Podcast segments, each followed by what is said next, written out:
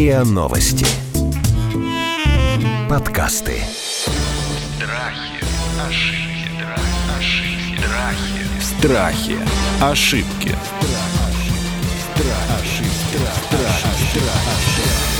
Здравствуйте, это подкаст «Страхи и ошибки». Меня зовут Наталья Лосева, и в этом сезоне мы говорим не только о популярных страхах, но и о заблуждениях, ошибках и разбираем их. Ну и решаем, как с ними справляться тоже. Сегодня мы говорим о зависти. Ну, скажите ко мне, что вы никому ни разу не завидовали, я вам не поверю. Так вот, зависть. Может ли она быть позитивной? Может ли она быть конструктивной? Может ли она не отравлять жизнь и быть чем-то полезным? Мы это обсуждаем звездным составом. Иван Хватов, кандидат психологических наук и эволюционный психолог. То есть все на кошечках применительно к людям. Полина Гавердовская, клинический психолог и гештальтерапевт, супервизор Московского гештальт-института. И Леонид Маковский, руководитель дизайн-проектов, как только что мы выяснили, еще наш коллега, он тоже запускает свой подкаст. Итак, Леонид, вы тот взрослый человек, который осмелились прийти поговорить про зависть. Обычно люди не очень любят, так сказать, эм, декларировать это свое свойство и качество. Все завидуют, но завидуют молча. Да, завидую молча. Значит, вы решили завидовать не молча, решили прийти к нам. И я знаю, что у вас есть какая-то история, связанная э, с детством, со школьной жизнью. Давайте. Да, здравствуйте. Э, история, связанная с моим детством. Я решил открыто о ней рассказать, больше не держать в себе, чтобы эта зависть... Хотите больше... дешевой славы, чтобы вам все завидовали? И прорекламировать подкаст. Ну, это немного попозже. Ну, давайте. В целом, расскажу немного свою историю. Я родился в городе Артем, Приморского края, и примерно через два года после моего рождения родители решили переехать в славный город Москва,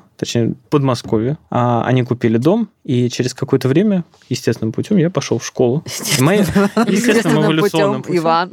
Естественным путем. Был поход в школу. Да. Так. Обязательное условие. Так. Я, я пошел в школу, и мои родители твердо решили отдать меня в элитную школу с углубленным изучением английских языков. В целом... Не, абсолютно нормальная ситуация. Приезжают ребята, молодые родители из маленького городка, приезжают в Москву, все лучшее сразу ребенку дать, Все да? лучшее детям, да. Угу. На тот момент они, скажем так, не так сильно были стеснены в средствах. Угу.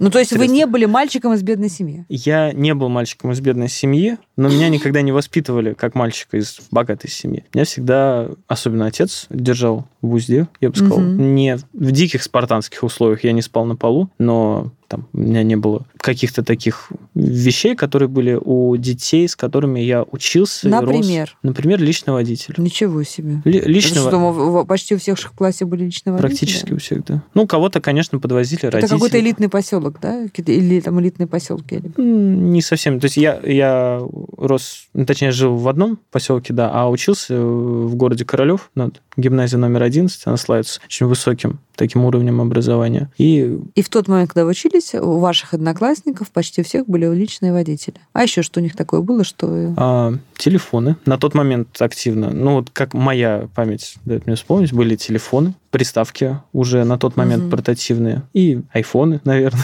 ну, что, что-то из этого разряда. А, но когда мы были детьми, ничего этого не, не замечалось. То есть э, осознание вот этой вот какой-то То есть, когда вы, вы были в младшей школе, вас это не задевало? Нет, совершенно. А когда и, это стало и делать? дети, что самое интересное, дети, другие дети тоже не как-то не делали на этом акцент. Мы все, все в школе были все равны. Вот. И только со временем, уже ближе там, к старшей школе, все это начало То есть появились более... подростковые понты какие-то? Да, конечно, они их гораздо И больше. Как вы... Но я не могу, опять, не хочу сказать, что, что я вы, был что, единственным. Как вы это обнаружили? Какой-то момент произошло, или это копилось, что вдруг вы почувствовали, что вы какой-то недо? Недо что я вот почувствовал. Недо я почувствовал, наверное, только на первом курсе института, концу первого курса института, когда Инстаграм, вот прекрасная вещь, когда ты листаешь ленту и чувствуешь себя ничтожеством в какой-то степени, потому что ты видишь, какая прекрасная жизнь у всех других. Психологи изучают сейчас синдром ФОМО называется. Да, это, это вообще Инстаграм ужасная вещь. Хорошо, вы стали смотреть в Инстаграм, вы стали смотреть на своих э, однокурсников. Однокурсников, да, у которых, которым к тому времени, скажем так, которые обзавелись своей квартирой, автомобилями. Подождите, но вы при этом, вот смотрите, вы говорите, что в школе вас не, не задевало, но вы помните, что у детей были машины, личные водители, были телефоны, вы все равно это помните. Значит, вас тогда это все равно уже беспокоило, получается? В какой-то мере, да. Конечно, я, будучи ребенком, приходил к родителям и говорил, что я тоже так хочу. А почему вы так хотели? Потому что телефоны были у всех. Вы хотели, чтобы у вас был этот телефон, вы там, например, там играли, пользовались? Игра- или, или- или игрались, потому да. что у них есть, а у меня нет? Нет, на тот момент хотелось с ними играться. А, Именно. с ним просто хотелось Играться, обладать абсо- этой вещью, да? обладать Не- не, вещью, не да. сравнивать себя, да? А в институте вы начали уже сравнивать. В институте, да, конечно. И что Крити- вы чувствовали? Как вы это чувствовали? Ну, вам что это было? Обидно, а, злость была, раздражение на свою жизнь, а, там, э, желание, наоборот, убежать от всего этого, там, с ними не общаться. Я бы сказал всего понемногу. Конечно, было в первую очередь раздражение. То есть, почему у меня так, а у другого человека все иначе. Дело в том, что у моих родителей уже в средней школе уже не так хорошо пошли дела. Впоследствии, после девятого класса, мне пришлось перейти в другую школу. Уже не Немного попроще. да? Уже, да, обучение было достаточно накладным. И, но это было совместное решение. Я помню, что мы уже на тот момент открыто говорили о деньгах, о финансовом состоянии семьи и приняли совместное решение, что Мгм. лучше я буду ездить в школу попроще. И я ни разу об этом не пожалел, правда. И все, что со мной происходило, я только счастлив, что это произошло именно так. Вы сейчас завидуете? Нет. Вы как-то специально прорабатывали эту историю? Да, я общался внутри себя, в глубине своей души, общался сам с собой. Вот давайте поговорим теперь о феномене зависти с специалистами с разных сторон. Вот смотрите, я когда лингвистически, филологически, скажем, гуманитарно об этом рассуждаю, вдруг поняла, что в литературе, в словоформах каких-то, да, в устойчивых, там, в идиомах, в устойчивых словосочетаниях нет ни одной даже нейтральной коннотации зависти. Да? Это всегда негативное. Да? Лопнул от зависти, да, засохнешь от зависти. Помните, у Каверина есть прекрасная э, одна из сказок, э, сказок Каверинских про великого завистника, когда он там толстел, толстел, лопнул в конце концов, да, от зависти. Э, Пожелтел от зависти. Зависть там сгрызает. э, зави- Ну, то есть зависть всегда имеет негативную коннотацию. То есть это какая-то отрава, если сформировать представление о феномене зависти из литературы. Да? А я считаю, что это очень много, потому что вообще все, что оставляет следы в языке, это правда и нам о многом рассказывает. Ну и как мы любим, Иван, зависть — это чисто человеческое приобретение? Или это какая-то вот история базовая, а, необходимая для эволюции и развития? А потом я попрошу, чтобы Полина уже разложила нам с точки зрения нутра человеческого. Точно не чисто человеческое. Я как Да в своём- шимпанзе Нет, не завидую. шимпанзе. Есть замечательный эксперимент, который проводил э, шведский натуралист, приматолог Франц Деваль. Замечательный, показательный, потому что с капуцинами. Ну, капуцин, э, капуцинов это американские обезьянки маленькие такие, их Мгм. обучили товарно-денежным отношениям. Есть экспериментатор, и у обезьяны есть фишка пластиковая. Мгм. Она эту фишку дает экспериментатору. Экспериментатор первой обезьянки в обмен на фишку дает печеньку. Ну, замечательно, она кушает печеньку и счастлива. А другой обезьяне в обмен на ту же самую фишку дают виноградинку. Виноградинка гораздо более привлекательна. И вот второй обезьянке дают виноградинку, а первая это видит. Затем она снова приносит экспериментатору свою фишку, он ей дает печеньку. Что делает обезьяна? Она не хочет печеньку. А Она тоже рассчитывает на виноградинку, и она отказывается от нее, снова дают ему фишку, и, в общем, там эта ситуация продолжается. То есть она была согласна на печеньку, пока она не видела, что другому дают что-то лучше. Это феномен, да, переживания справедливости. Причем, что очень интересно, если То есть говорить- зависть — это реакция на несправедливость? да, это переживание на то, что...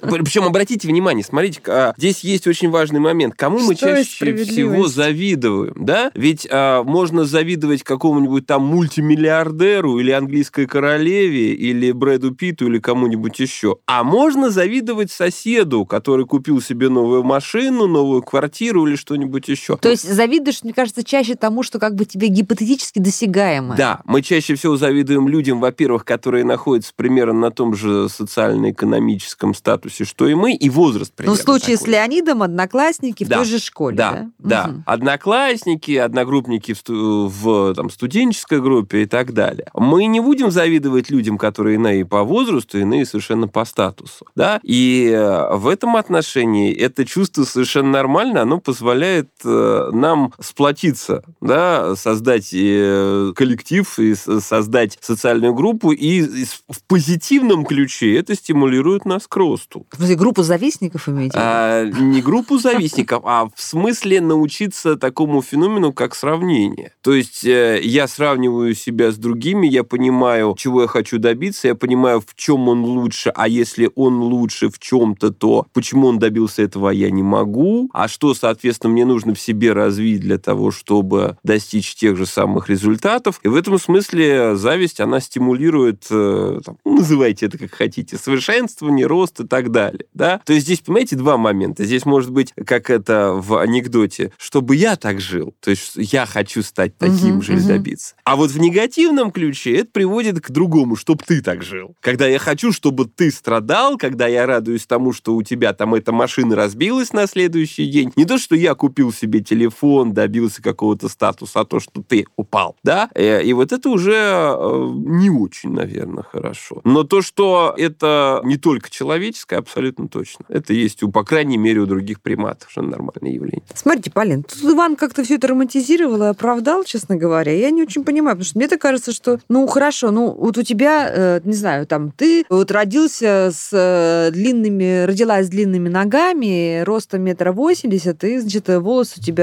там брюнетка до колен, да? А у меня вот рост метр шестьдесят. Ну, да, это уже случилось, у меня рост метр шестьдесят. И как бы я не хотела, чтобы у меня был рост метр восемь, ну, я, конечно, могу поехать в клинику Елизара, оставить себе спицы, но да. То есть это же деструктивное чувство. Зачем мне мечтать о том, что все равно там недосягаемо или мне не нужно, может быть? Это же меня будет грызть, Полин. Я впечатлена историей про обезьянок.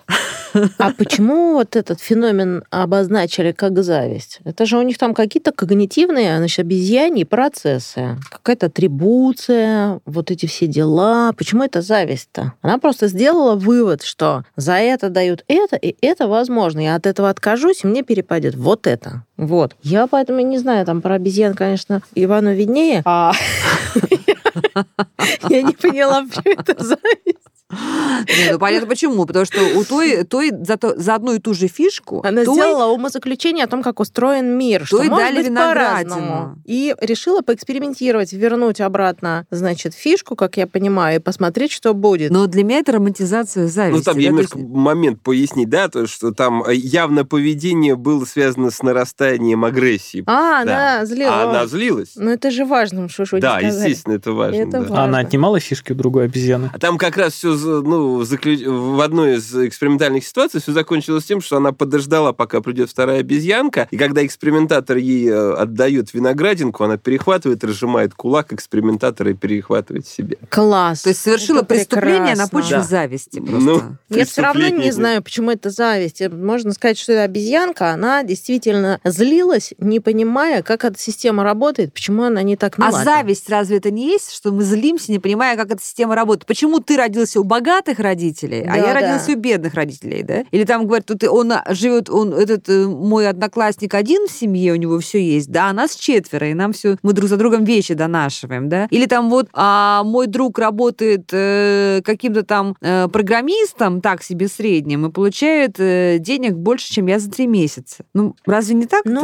да, да. Я хотела как раз э, отступить в, в свои, на, на свои территории, значит, и рассказать, что я думаю про зависть. Я думаю, что у людей, конечно, поскольку это чувство в культуре табуировано, и э, детей учат не завидовать, короче говоря, сильно помечают негативно любые переживания у детей с самого раннего, ну, самого раннего вербального возраста, когда лишь только начинают их подозревать. Ну, когда он в песочнице отнимает... э, Когда они демонстрируют да, что-то похожее на Мгм. зависть. Потому что, ну, вот маркировано негативно это чувство. А так вот, по поводу страданий, я думаю, что зависть людям начинает приносить э, страдания только тогда, когда она остановлена, вытеснена или как-то извращена. Отказаться от нее ну, невозможно избавиться в смысле, потому что согласна с вами и с Иваном, что зависть это, собственно говоря, что? Это когда я вижу у другой обезьяны виноградинку, которую я хочу себе. Куда я дену чувство, которое у меня возникает по поводу разницы? Вот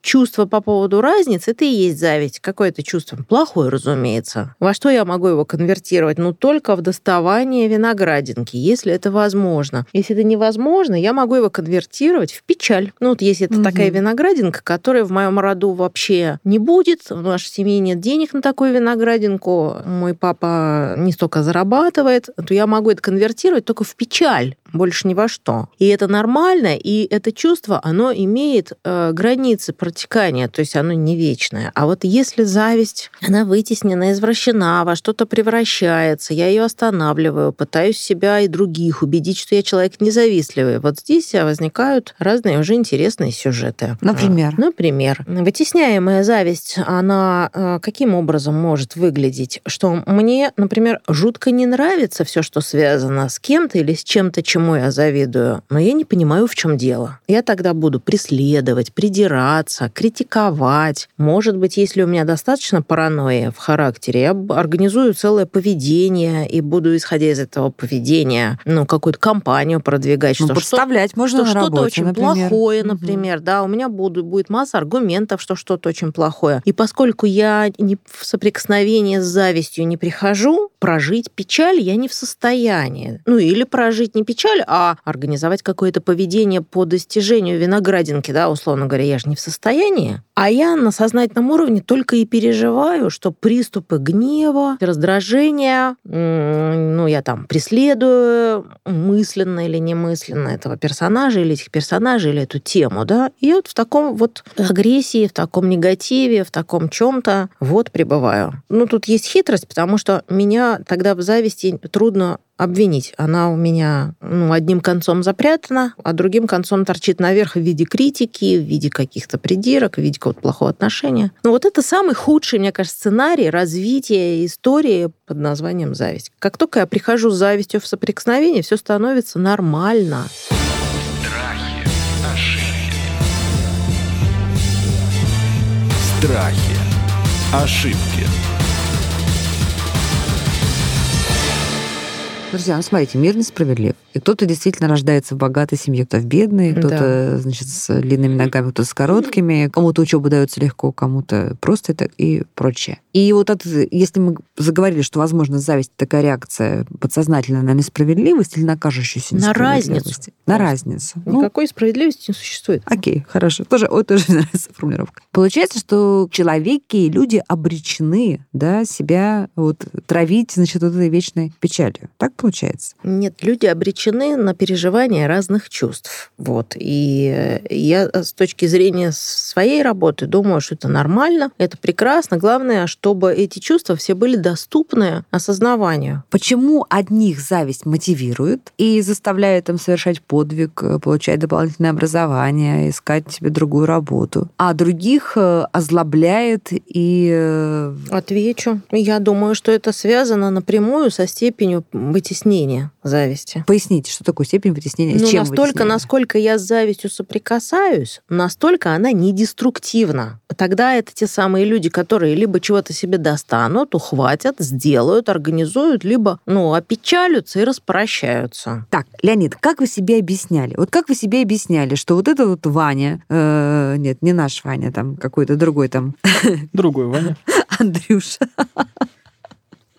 ездит, э, приезжает на работу на Мерседес или, или БМВ, а вы на метро. И вы должны к этому как-то не, э, не умереть от зависти. Вот тоже, кстати, еще одна из словоформ, да. Как вы прорабатывали в себе это? Чем вы себе это объяснили? Ну, мне кажется, что я достаточно рано начал соприкасаться со своей завистью. Начал, с Похоже ней- на то, да. начал достаточно рано с ней работать. А вы сами начали работать или как там родители подсказали? Что-то у вас какой-то... Нет, мне кажется, я, я сам начал сами. с этим работать. Потому что надоело, да, вот Мне надоело, я... печалиться, как говорит Полина. Да, мне надоело печалиться, и что то, что меня ужаснуло в один момент, когда я начал общаться с разными людьми, уже будучи в институте, я понял, что не у меня у одного такая проблема, завидуют все. И А вам общал- общал- тогда, когда вы знали, что не только вы один завидуете? Нет, мне с какой-то стороны полегчало, потому Мгм. что я понял, что проблема только во мне. Мгм. Потому что я мало над этим работаю. Зависть можно сравнить э, с какой-то естественной стихией, как вода, огонь, воздух и естественной эмоции, которая идет у нас То есть холодно, глуб- жарко, например. Да, идет у нас из, из глубины наших, Мгм. э, нашего ДНК. И подобно какой-то стихийной силе, она может быть разрушительной, если над ней не работать. А если ты с ней соприкасаешься, какой вывод я для себя сделал? Если ты работаешь с ней, направляешь ее, скажем так, ну, простыми словами, в нужное русло, то у тебя все получится. И Ну вот давайте сейчас без обобщения. Прям что вы делали? а, В первую очередь,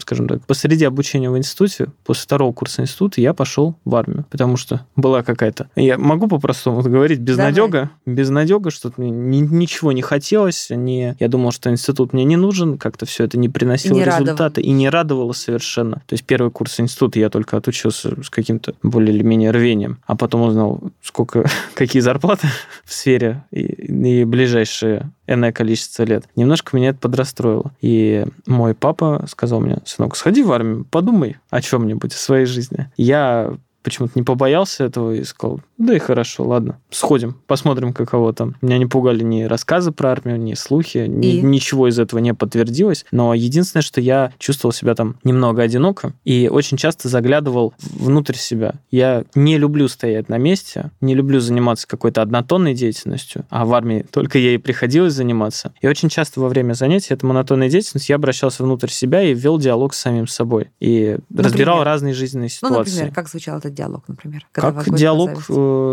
с человеком, от которого тебе нечего скрывать. Ну, вы говорите, Лень, ну что ты завидуешь, да? Ну вот что ты завидуешь, да? Ну вот зачем? Ты же знаешь, ну, адекватно, критически ты понимаешь, что дело ведь... э, Ты же не знаешь, через что прошел человек, чтобы у него было все именно так. Или, может быть, он просто ему повезло. Это же мир, сплошная математика, случайности. У него так, у тебя так. И что тебе нужно сделать для того, чтобы как-то под- качественно подняться на этот уровень? Чтобы у тебя было так. А в вашем диалоге звучала такая идея, что вы говорили себе, Лень, а может тебе это не надо? Вот может быть Было. то, что... Одно- однозначно было. Я думаю, может быть, тебе не нужно идти туда, добиваться этого. Может быть, надо плыть по течению, и все будет хорошо. Наверное, склад характера не дал мне возможность просто плыть по течению и надеяться на кого-то. Вот что вам в итоге помогло вытеснить зависть и чем вы ее заместили? Я, что мне помогло? Наверное, ощущение того, что твоя жизнь только в твоих руках, и тебе больше не на кого надеяться. То есть раньше я надеялся на родителей, опять же, это, наверное, пошло еще из детства, потому что я думал, что ну, сейчас, щас повезет. Сейчас, сейчас повезет, сейчас папа все сделает. И тут вы поняли, так. что нужно заработать ручками. Ну, это я понял достаточно, опять же, рано. То есть на первую работу я пошел где-то в 14, а не в 15 лет. Я начал работать в Макдональдсе.